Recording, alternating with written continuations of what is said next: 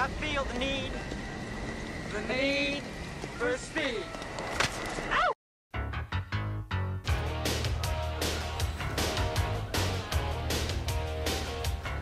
郑医师在问说：“你是不是看 IMAX 版的啦？”当然没有啊！靠！啊！我跟你说，我跟你说，美丽华的 IMAX 好球带非常的窄哦。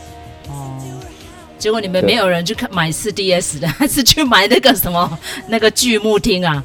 听说国宾看起来蛮爽的。你你说脖子会扭到啊？我觉得看一般版就已经很不错啦。我我其实没有很在乎那个，就是。就是这种片子，光是看情怀就够了。我我也不觉得说，啊，没有，一定要听阿听阿汤哥的劝告啊，对不对？好好好，郑医师公三小今天非常开心哦，又约到郑医师来跟我们一起谈《捍卫战士二：独行侠》，因为我觉得这一题哈、哦。我跟卢卡经过非常多的讨论，我觉得我们两个宅女讲不出什么东西，顶多就是怀旧啦哈，然后谈谈阿汤哥的丰功伟业。这如果没有加入一个男性，然后尤其是像郑医师是熟男哦，尤其是阿汤哥最辉煌的年代，郑医师是跟我们一起度过的嘛哈。然后再加上呢，郑医师他有玩过那个模拟飞行器，是非常的难得。为什么？因为这电影正在上映当中。我听到非常多的前辈 YouTuber 哈，已经开始在分析这部片了哈，所以呢，我们今天爆梗也不行，然后剧情说明呢又不能太仔细，然后还有很多人比我们更专业哦，更能够分析哦这些世界武器发展史哈，所以我们今天呢就是请郑医师来分享一下他曾经在花莲空军基地有操作过这个模拟飞行器的经验，对哈，所以呢，等一下我们的电影在阐述的时候呢，最主要就是我们先让郑医师谈一下你的那个观后感。然后我跟卢卡呢，就带一点我们怀旧情怀啦，因为当年《捍卫战士》在上映的时候，我们都是小学生嘛，哈，所以就是懵懵懂懂的进去。然后这一次看到这个第二集呢，哇，这个所有的演员们哦，都要这样披挂上架哈，就是被阿汤哥啊这样要求一定要去学开飞机呀，哈，然后甚至于呢，这个在训练的过程当中，很多演员们基本上哦，也是算是也不敢抱怨呐，但是就吃尽了苦头哈，尤其是里面。真实场景哦，那个都是他们日记上面的那个脸部表情捕捉，那个都没好小哎哈。所以呢，我们今天就是让实际上有去模拟过飞行的郑医师，然后还有我跟卢卡来谈一下当年阿汤哥的捍卫战士影响我们有多深哈。模拟飞行，我先说我是怎么样有机会去做这个模拟飞行。我的模拟飞行是在花莲空军基地。那为什么有这个机会？是因为当时我在花莲服务，那我们有一个学长，他认识的，就是以前在官校一起受训的啊、呃、飞官，哦，那那时候在这个花莲空军基地里面就是担任飞官，好、哦，所以他就可以带我们进去玩那个模拟飞行器。但我觉得那个还不是最真实的模拟飞行器，而且。我想，真的模拟飞行机，你没办法去体验什么叫居力啊，就是我们等一下会谈到，在航航太医学里面，或是航空医学里面，会一直谈的一个东西，就是能够承受多少居力啊，然后什么叫居力昏厥，我们等下可以说明一下这个，不然大部分一般人听到那个几个居，哦，对这个就是不是非常清楚，他到底在说什么。我先描述一下，呃，我那一天是下午就跟着学长去，好，那台那台啊、呃，就是那台模拟机，哦，它它不是那个一个电脑荧幕在前面，哦，或是很多电脑荧幕在前面，不是，它就是呃，你有一个你你在坐在那个模拟的驾驶座上面，好，那它的投影就是球状的。哦，那投影出来就好像就是你好像飞在空中一样。好，那虽然它投的那个景不是这种我们看到这种实际的景，它有点像这种，就是当时的电脑去模拟出来的。好，可是我告诉大家哈，我的经验是什么？因为你那个如果可以开好，哦，那那个飞官在旁边当然都会跟我们讲，你现在哪里要那个对好啊，然后不要这个太快太慢。啊，如果没有弄好的话，就会坠机啊！啊，结果那时候没弄好就坠机。我告诉大家，那个坠机的经验实在太恐怖了哈！因为他的那个驾驶座是，就是他会跟着前后左右晃动的，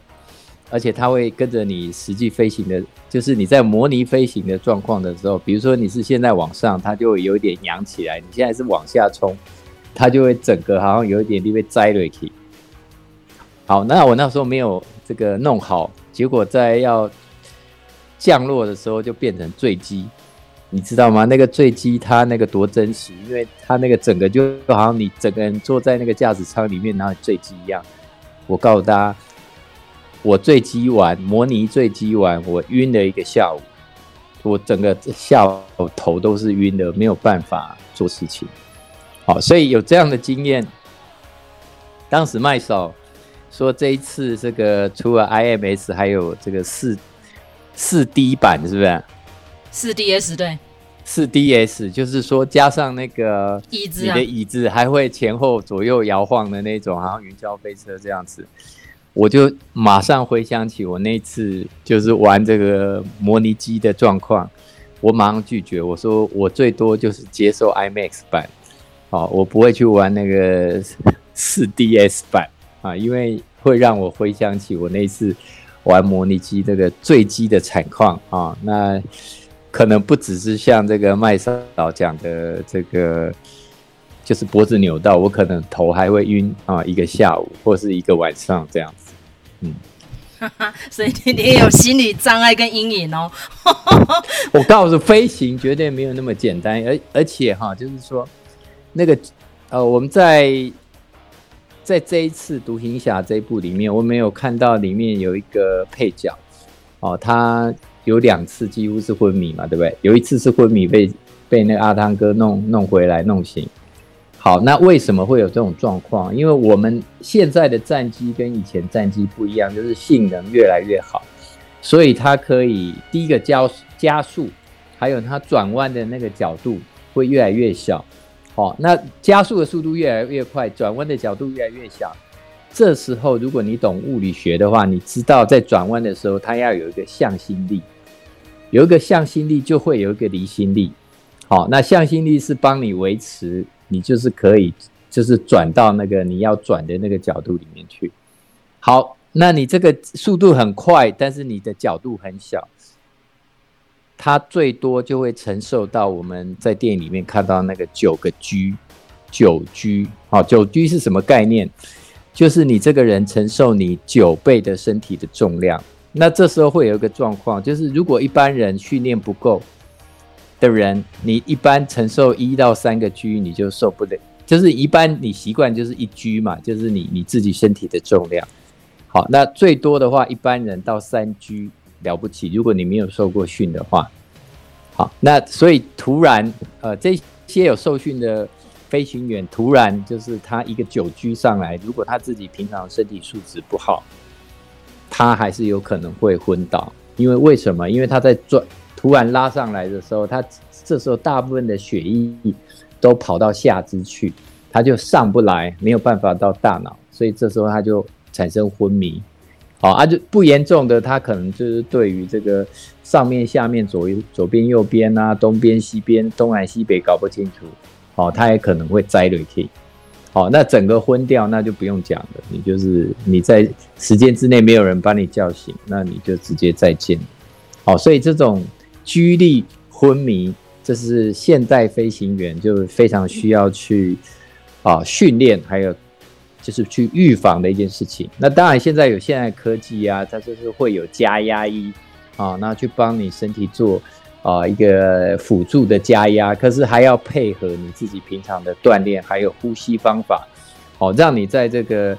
就是突然这个转弯的时候，哦，你自己就是你要配合那个呼吸，哦，然后这个再配合那个加压衣，让你的那个整个身体不用一下子承受那么多的 G 力，就是说，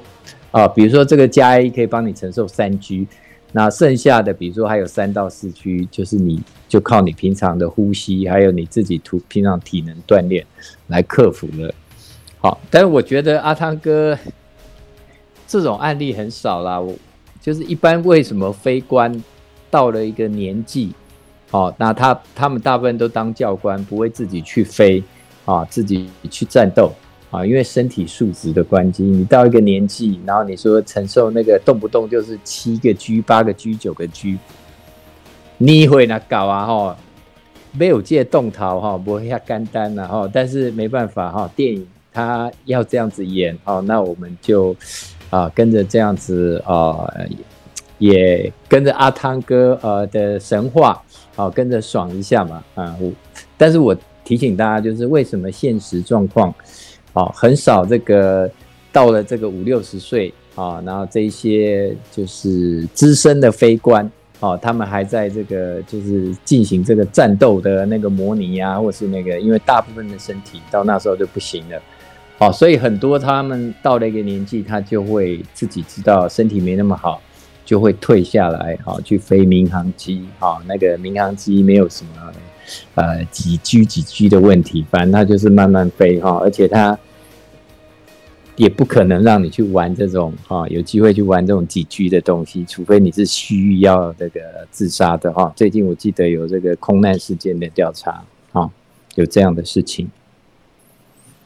好，感谢郑医师的分析哈。我觉得如果别的频道哦，我没有医生背景的话，讲这个鸡应该讲不出特点哈。这就是我们节目厉害的地方，有郑医师出来当我们的专家哈。好，那不知道卢卡看完这部电影的感想如何？我先讲我个人啊，我觉得阿汤哥已经玩到这个五十九岁的年纪了，什么作品都还亲自上阵，真的很可怕哦。尤其是他这一次有说哈，他等这个剧本等了三十多年，他说刚好现在这个技术呢可以达到那样的效果。可是他在三年前呢进入到选角的时候，他就要求只要选中的人一定要经过飞行训练，就是像郑医师讲的，要去承受这个压力嘛，哈。因为其实我刚听郑医师在形容，就有点像潜水夫病那样子，就是你要去承受那样子的压力，尤其是在这个是非常急速的，所以选进来的那个演员们呢，不但体力要够好，而且年纪都蛮轻的，都可以当他的小孩了。所以呢，他在里面那个独行侠 Maverick 已经也是差不多他实际上的年纪了，哈。因为你要想想看，他里面就不停的强调已经三十六年后了这样子，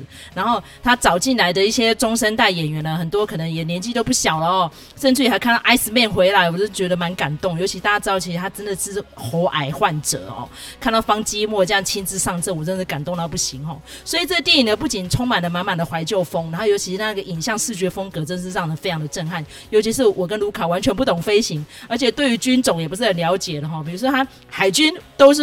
需要开飞机的，尤其是他们这个 Top Gun 的舰队，真的在美国目前为止都还有哈。他们就是一个算是飞行精英班，哈，到现在其实都还有。尤其这次那个怀旧的那个夹克又跑回来了哈，真的是满满的感动了哈。OK，那身为观影者，卢卡你的感想呢？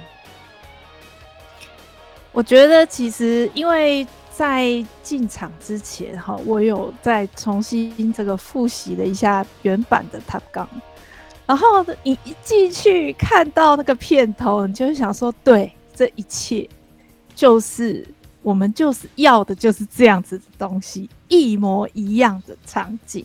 一模一样的配乐，然后一模一样的呃，就是演员哈。那比如说像那个我整个在看的那个过程里头，我就会觉得说，呃。其实 Tom Cruise 他只是拍他很多的镜头都是拍他以前的镜头哈，那这个三十六年前跟三十六年后，然后你就会发现他那个男孩般的爽朗笑容完全没有变哦，然后他那个很精壮的好肌肉也没有变，你就会觉得说天啊，怎么世界上怎么会有这种事情哈？那因为 Tom Cruise 没有变。所以我觉得，就是关于 Top Gun，它美好的东西其实都没有变，但是呢，它有没有有一有一些新的东西，有没有加一些东西，也是有的哈。那包括就是说，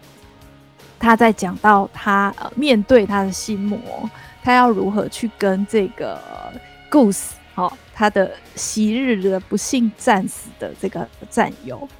然后的小孩 Rooster。来做一个呃和解哦，那个我觉得那个那个议题其实这个议题其实是比呃第一集还要再深挖的哦。那我觉得这个部分他也做得很不错，所以当然我对这部片子的评价是蛮高的哦。那但是呢，你说要多高也也是没有到，比如说什么寄生上流没有那么好啦。但是就是说，我觉得他在三十六年前。跟三十六年后可以带给我们一样的感动，我觉得这就已经非常非常的棒。那像刚才刚才这个麦嫂有提到的，就是说，呃，方基莫他也是非常令人怀念的，又现身了哈。那还有一个隐藏的角色，就是东尼史考特，这个是之前的呃原原版的 Top Gun 的导演哦。那他当然就是在二零一二年的时候不幸往生嘛哈。那但是呢，这这这次的这部片子呢，也特别就是献给他。就你看到这些点的时候，你真的会觉得非常感动。那但是我觉得那个也是，反正我每次都是负责那个呃，就是补充 trivia 的。那我就来讲一些有趣的 trivia 哈。那包括就是说，呃，在这个 Tom Cruise 这里面，呃，在电影里头，他有一幕就是他载了那个 Penny 哦，Penny 就是一个在第一集里头只听到名字的一个角色。那那个 Penny 这次终于现身了，就是珍妮佛康纳利那个角色。那他有一幕就是呃开飞机，然后载着这个珍妮佛康纳利这个角色去兜风。那一台飞机是他自己的。那当然我们也都知道，就是说呃汤姆·克鲁斯他什么都会啊，难不倒他。那当然他也有这个驾驶飞机的执照啊。那在这一次的这个呃 Top Gun 的这个拍摄过程里头呢，他是亲自设计了这一些新的演员的呃飞行训练课程，所以我们其实在呃荧幕上看到的他们这个承受 G 的这个呃重力的这个表情，其实都是真的。但是呢，其实这个部分也不是那么的真，因为实际上他们在开飞机的时候，应该都是戴护目镜的。呃，因为比如说，呃，阳光照射非常的强，那你如果不保护的话，其实有有可能会就是产生白内障等等的问题。所以实际上当然没有呃让你可以看得那么清楚，就是看到他们的脸部表情哈，他们都戴着护目镜，你可能看不到他们的表情哈。那另外就是说，这些演员不是只有他们要实际的去飞而已，他们甚至因为他呃他们坐在那个机舱里头。那所以，呃，所有的比如说光线怎么样，然后拍摄，他们要去按摄影机等等的，其实都是他们自己拍的，他们自己自拍的哈。所以这个还蛮还蛮辛苦的，就是他不是只有要演的而已哦，他们还要负责拍自己，然后等他们上去飞一趟下来，再把这些他们拍的 footage 交给导演、交给剪接来处理哦。所以这些演员真的是很。呃，讲起来是蛮辛苦。再讲到怀旧这个部分，还有一个东西是我觉得，呃，我们这些 阿姨们看的都非常开心的一场戏，就是沙滩排球那场戏啊。那不过这次就改成那个橄榄球这样子。然后他们这场戏就很妙，就是听说呢，呃，要拍这场戏，然后所以所有的人呢，就是疯狂在这个。拍戏之前疯狂的健身，健身，而且还要涂油在身上。我有看他们的，对他们要涂椰子油在身上，然后呢，确保非常的油亮这样子。那所以、呃、所有的人就是都进食啊，干嘛各种花招。那结果拍完了之后，大家就很开心啊，收工了就跑去大吃大喝。结果没想到，这个 Tom Cruise 看了这个拍的画面，觉得不满意。然 后就觉得说不行，要重拍，所以大家又陷入那个疯狂健身跟进食的那个循环，然后来拍第二次。那还有一个很有趣的，就是说那个呃，在里头这个演的比较大的两个，就是年轻的这一群比较大的两个主角，就是 Rooster，就是 Miles Teller 的那个角色，然后跟那个 Handman 嘛，哈，他们两个就是。像他们以前冰人跟这个 Maverick 一样是竞争地位啊，那结果呢？听说他们拍这场戏啊，衣服一脱，然后这个黑 man 就觉得说惊呼，他就想说，Miles Teller，你到底是什么时间把自己练成那个样子？他说你不是演技派的演员吗？然后没想到你练身就是变身起来也非常的厉害哈，所以我觉得那一场戏当然是。绝对要看的，这个是一个精华所在，而且它也是非常呃深深的致敬了第一集哦。那除了这些年轻的小鲜肉之外，当然你还可以看到，就是说 Tom Cruise，我甚至怀疑，就是说他有一些，比如说修飞机的那个那个呃角度啊，我就想说，你手背要抬那么高干嘛？我不太相信，实际上要这样子修，这个动作必定是为了展现就是阿汤哥健身的成绩哦，才这样子设计那个修飞机的动作哈。但是反正我觉得，呃，我我觉我觉得在看这出戏，有一点像在看《从前有个好莱坞》里面的 Brad Pitt，就是说你就尽情的享受他的肉体。享受他的俊帅，享受他的潇洒，这样就够了。但是他给你的远远不只是这些哦，他还让你感受到这个 Tom Cruise 他内心的挣扎。对，所以我觉得这个部分是很好的，而且呢，就是他真的还是有带入一些呃，就是老兵哈、他们的一些心态。那另外我我也听到就是有有人在讨论这个飞机的机型啊。我我听到一个我我觉得蛮有趣的，就跟大家分享一下。因为这个呃《Top Gun》第一集里头最呃最受欢迎的，当然就是 F 十四啊。那这次呢，就是在不爆雷的状况之下，其实也有很多的小道消息在讲说，哎，有出现 F 十四这样子。那我就稍微讲一下，就是说 F 十四它其实真的是一个呃非常风云的一个机种。不过呢，后来他就是呃，整个就回收了。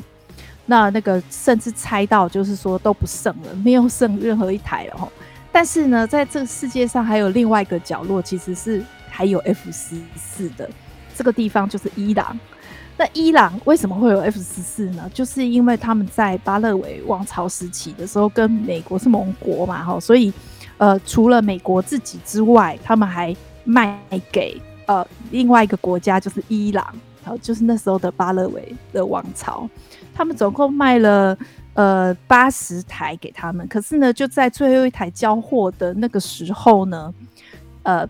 伊伊斯兰革命就发生了，然后他们他们就变成是美国的敌人这样子，所以呃，世界上如果还有存在 F 十四的话，那个地方可能就是伊朗，好，那这个其实呃就是本。就是让大家是当成一个趣谈然后不过这也是一个线索。